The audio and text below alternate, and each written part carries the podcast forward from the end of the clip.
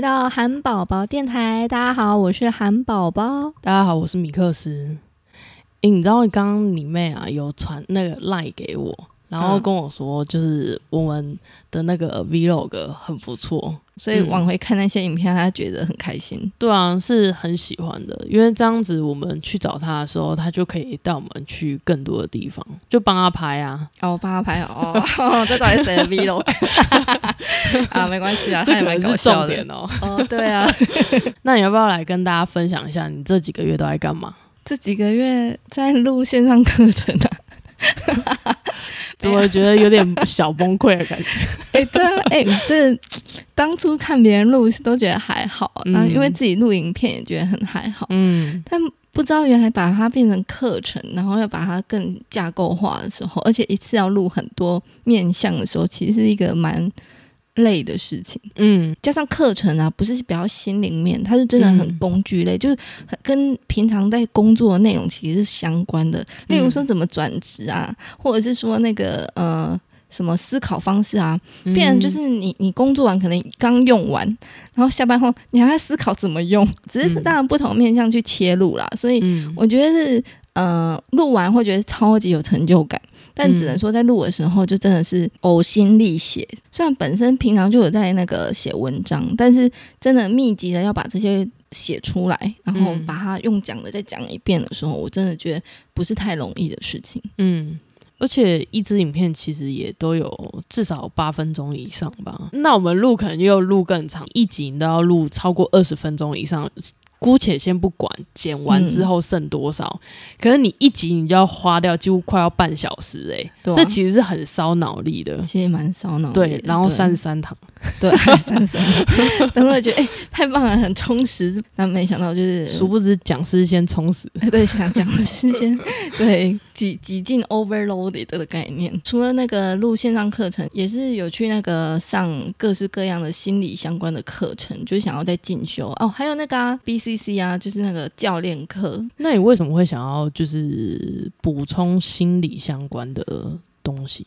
那时候我上 BCC 的时候啊，就是我们那一组嗯很多人都跟心理，就是都在上一系列心理的课，所以嗯。呃，刚好有一个大哥也有问过我一样的问题，他也不说你只是想上哦，你还上过这么多那个心理相关的课，他说嗯。你还好吗？因因为其实他他自己是那个阿德勒心理学会里面的，然后他就是嗯，对，反正他就说，诶，通常不太会有人会。这么努力去上这些课，就像你刚刚问的，为什么想要上？嗯他就说，其实他用我很我很喜欢他用的词，叫他叫做梳理生命。当你开始梳理你自己的人生、你的生命的时候，通常都是有个转折点，嗯也就是可能是掉的掉下去了，你应该很深的低潮或者是深谷，你人生的底深谷的概念。对，所以其实一开始在上是比较像是这样治愈我自己，我想要帮自己的一个一些呃挫折感啊，或者是一些低潮期，低潮期找一些答案，像在 Instagram 上跟小韩宝们的分享，嗯或是我自己在接一些职业上的一些呃辅导的时候，嗯我真心觉得，其实职涯的问题都是小问题，都是小呃，应该是说很甜的问题，就是它比较好去解决。但是其实你能解决的偏治标不治本。嗯如果真的要治本这件事情的话，很多还是要回到你的心理的层面，嗯，然后就可以就很值得挖更深。然后，因为我自己，我觉得以往我不是完全没有接触心理，看了很多相关的书，但我觉得就是会有一种感觉还没有。真的找到答案，就会想要用不同的方式去切入。然后每一次我都会觉得，呃，上那些课程都会很蛮有收获的，就觉得诶，这和面向我还真的之前没有想过，然后可能就会觉得，嗯诶，这可能是我的答案。那在上一堂课，在上另外一堂课，就是诶，竟然又挖更深，竟然还有更深的一个个可能的答案，就觉得很有趣。我不是心理师，也不是智商师嘛的相关背景，可是，在职业辅导的过程中，就是或者是自己跟实习生或者是伙伴们聊天的时候，我觉得不只是我有这样子的状况。其实现阶段很多人都有，加上我我自己的个性可能是比较北吧，呃，也不是啊，就是 应该是说我喜欢自己求证，我不太相信每个人说的说，哎，这个一定有效。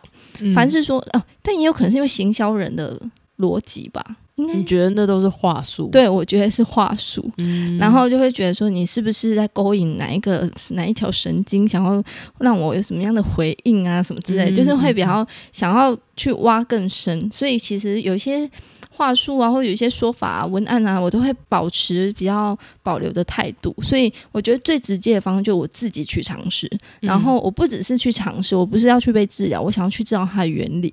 嗯所以我就会去上那一些课程。然后，如果我真心觉得我自己能被治愈，或者是我觉得有一点收获的话，在分享给小汉堡们的时候，会更有说服力，或者是说更知道怎么去去呃解惑或解答一些事情。那你最近有看哪一些书吗？哦。哦，我最近就是看了一本，也是因为那个那个大哥推荐给我看的书。他说，呃，他推荐我一本叫《项羽骑象人》，然后他讲的是那个正向心理这件事情。嗯我个人的经验里面，我我不喜欢别人一直跟我说，哎、你要保持正面，你要你要你要想好的方向或什么的，嗯，因为有时候你真的情绪一来，或者是说你在某一个情境底下，你真的很难。当你可以的话，谁不想正面？但当你已经开始负面，就是你想要让自己正面都没办法了。但我想说，不行，如果我自己都这么反对，但我不知道为何而反对，那我的反对不就是没有意义吗？嗯 没有逻辑的反对，没有根据的反对，所以我决定我还是认真的去看，即使要反对，我也要看完之后才反对。嗯，所以我就认真看。它里面就是很，它其实要看它英文的书名，它其实不是真的完全在教你说你怎么控制你的心，因为象跟骑象人它的概念有点像是说，象有点像是你的情绪，那骑象人也可以暗示着一个像是你的逻辑、你的大脑，你的大脑到底可不可以控制你的心、你的思考、你的逻辑能不能控制你的情绪态度这样子。不管是哲学或者是更深远的一些历史啊，和一些伟人啊、名人啊，他们的一些想法态度来回来探讨心理这件事情。嗯，那有哪一些点让你比较印象深刻吗？它里面其实有讲到一个，大家都说，其实是尼采说啦，那个杀不死你的人会让你更强壮，会使你更强壮。他说，大家忽略了还有另外一群人，是那些事情杀不死他，但从此变成他心里的一个缺陷。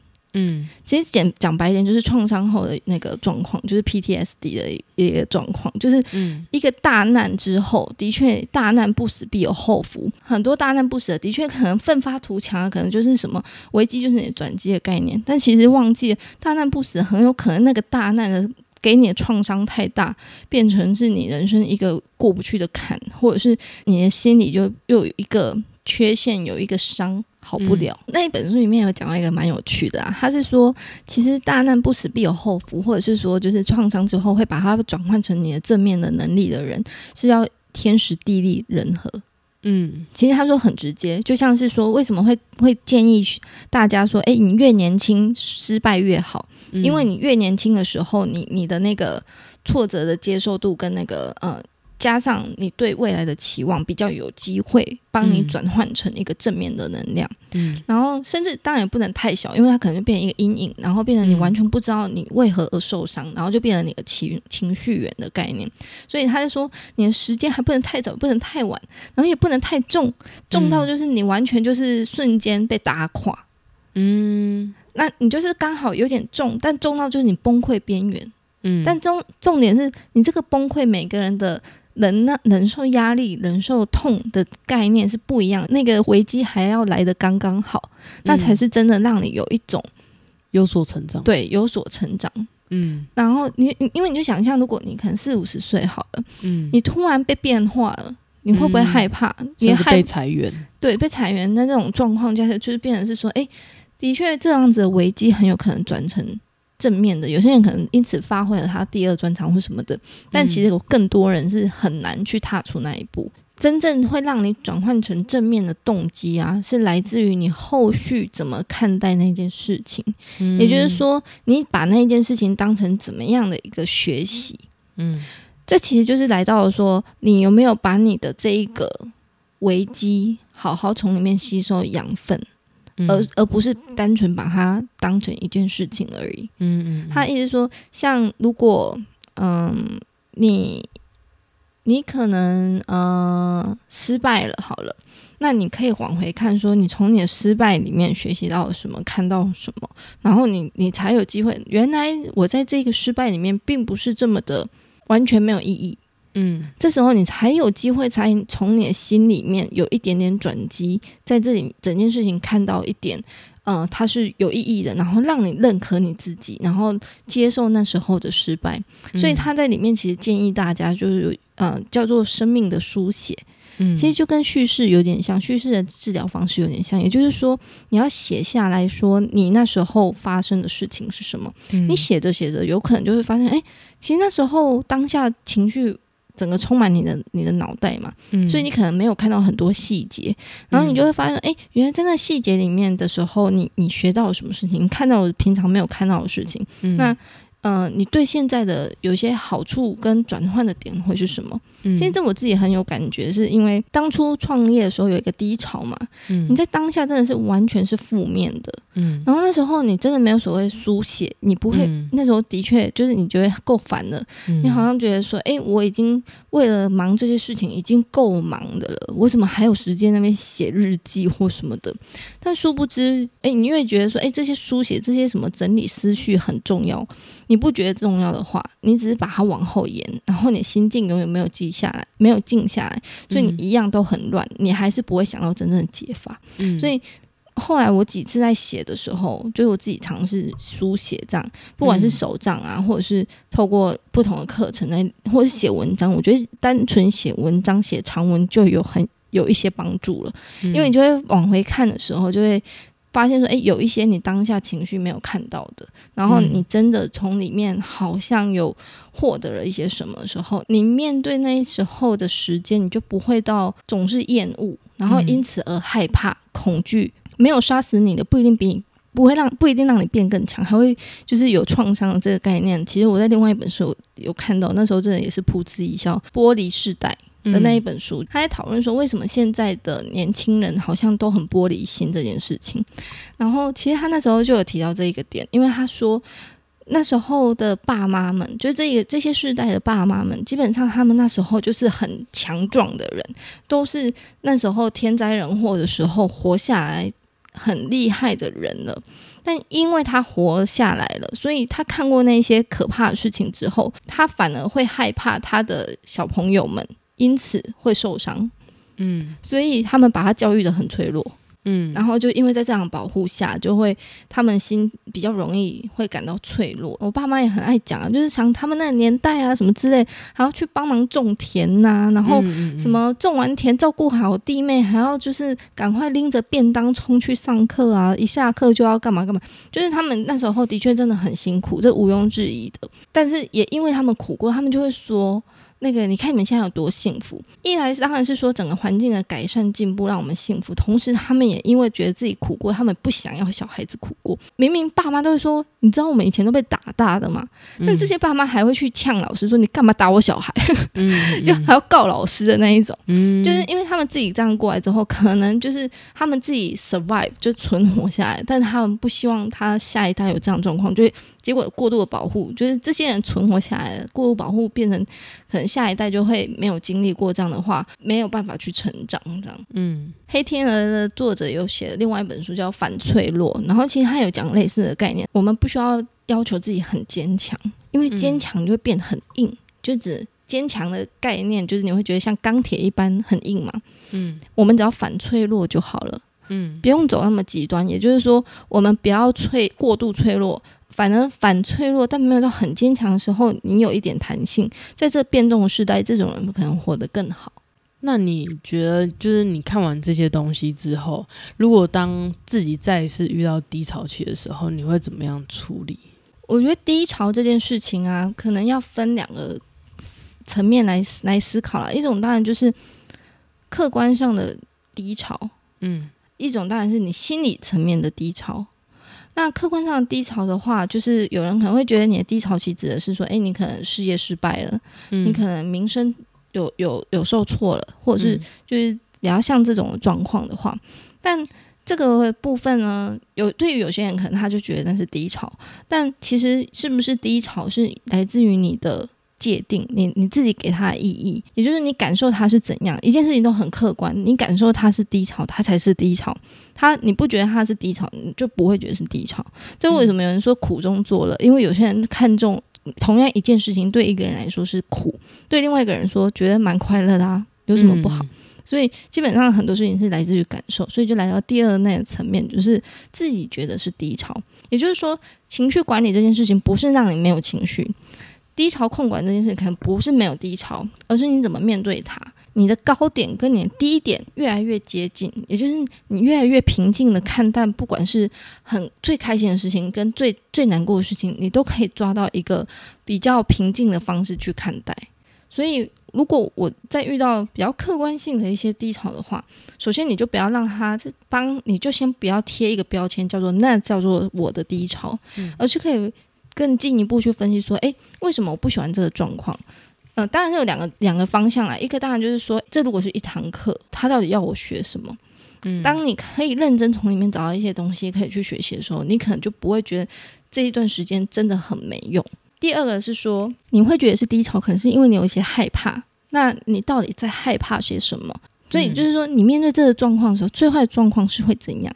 讲到最后，你会发现说，诶，最深最深的那个状况会怎样？根本跟这一个表面的问题没有相关。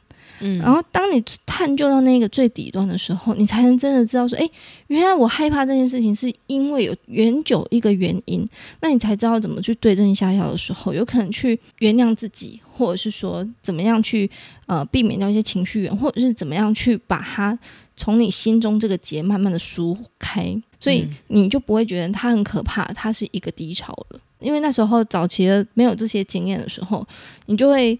一直陷入说，我就是有很烂，我就是很衰，所以你只会不断的把自己往底端拉。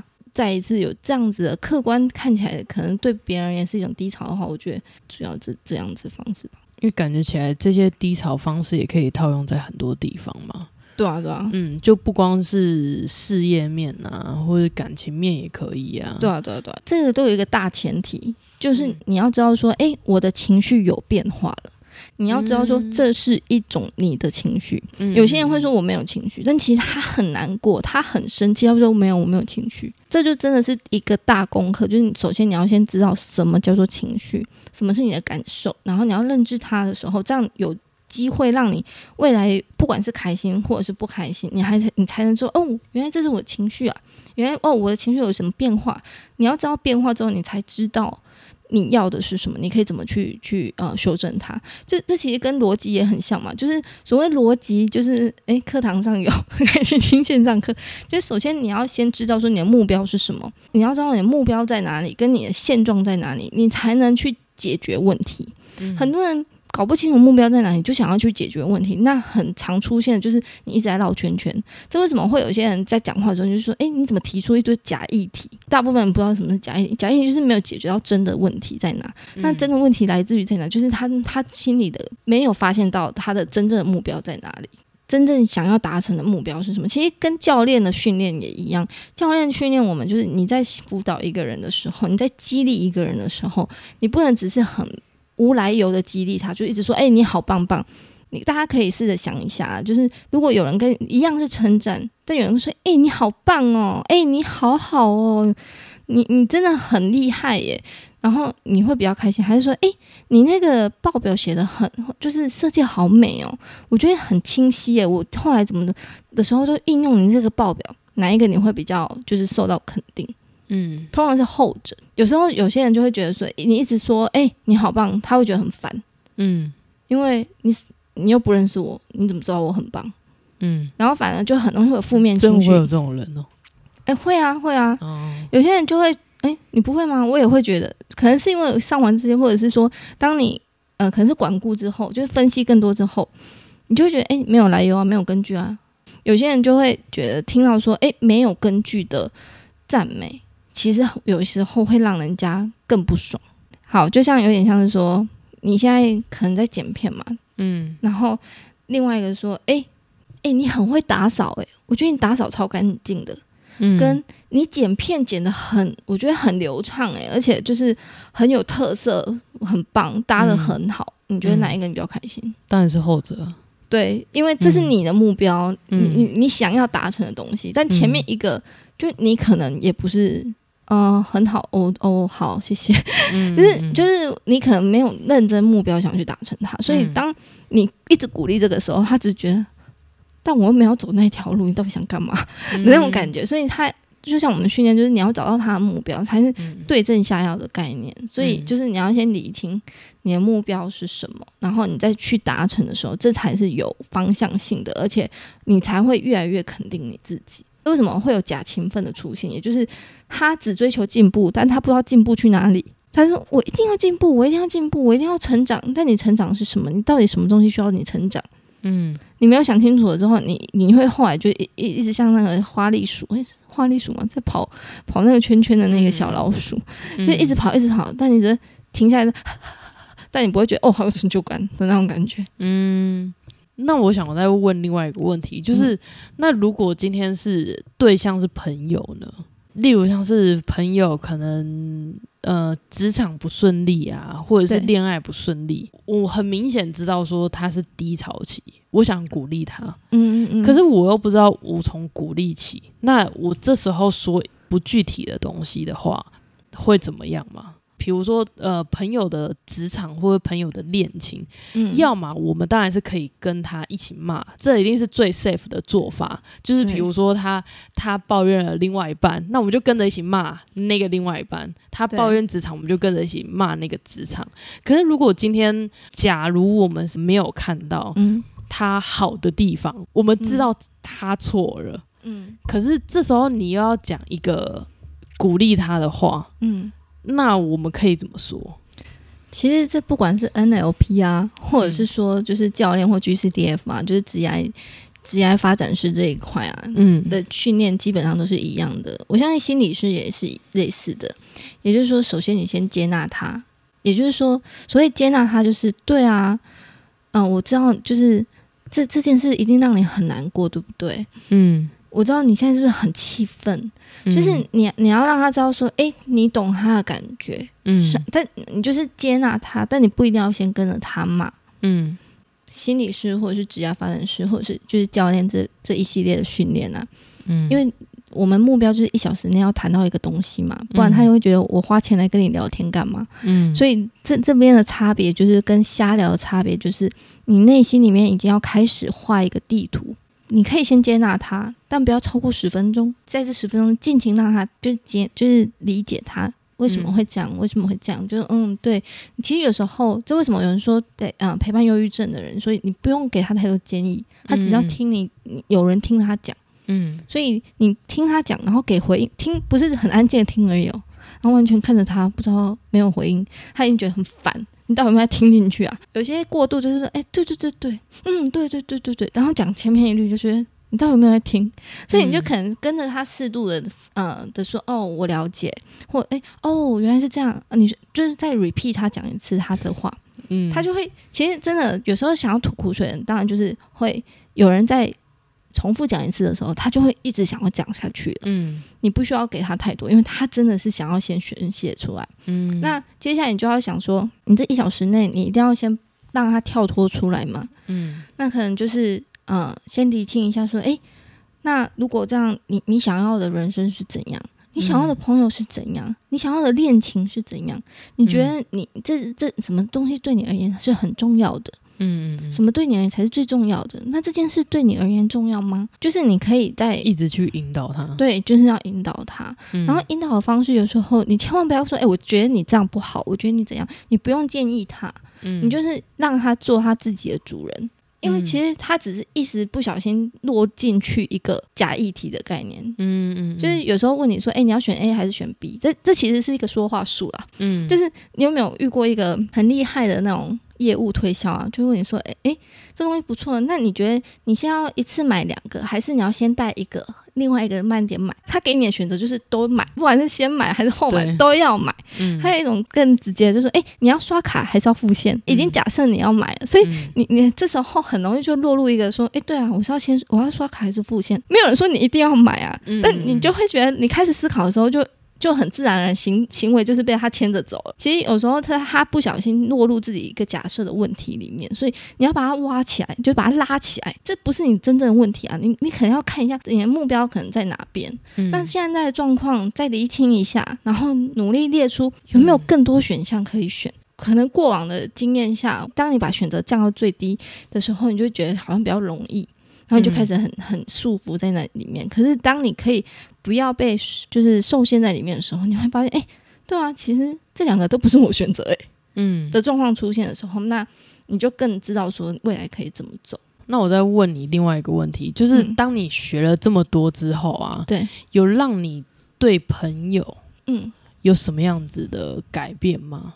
我只能说，这这综合起来啊，真的是会改变我的个性，因为以前我太喜欢给建议了，嗯。就是讲者嘛，过往就是很爱，嗯，就是学弟妹或者是邀请你回去，你就是一个讲者，他们就想要听你的建议，所以很习惯，你就会觉得说，哎，你这样做我觉得不好，你这样对你的指甲真的很伤，哎，你怎么会做这个决定啊？你要就连朋友你也会这样，很会，所以有时候就是我觉得这不太好，嗯，对，那因为很容易有先入为主，而且其实你的价值观不等于别人的价值观，对你而言重要，对他而言不一定重要，嗯。所以。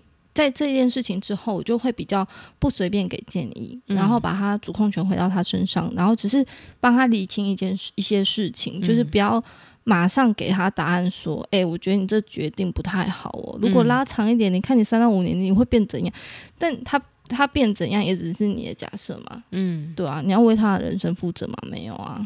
那你这样子不会很累吗？嗯，但但聊天出去聊天都要聊这么重的议题吗？没有，他可能会跟你抱怨啊。哦，那那你只要说哦，对啊，就是你可以附和他呀。嗯，因为有些人就真的只是要你听啦。哦，朋友很多，其实比较像是希望你听。嗯，然后他也没付钱给你，所以你也不用压力太大，说哎，一定要引导他怎样。嗯，我刚刚讲的那个方式，比较像是说，因为因为他是客户嘛，客户的话就是。你总不能就是真的只是瞎聊天而已嘛？他有期待会一个小时后会蹦出一些东西，但他又很想要有一些东西宣泄，那你怎么去抓那时间？那如果是朋友的话，就是他想宣泄就宣泄啊，我会没有责任义务一定要把它导到哪里去这样。嗯嗯嗯嗯，只是适时的会讲一些东西，对，事实可能就帮他理清一些事啦。嗯，对啊。那我们今天就聊到这边。喜欢我们 podcast 的话，欢迎在我们的 Apple Podcast 给我们五颗星，或者是留言分享。如果在其他地方听到的话，也欢迎来到韩宝宝 Instagram 跟我们互动，留言给我们，给我们 feedback。那我们就下次见喽，拜拜，拜拜。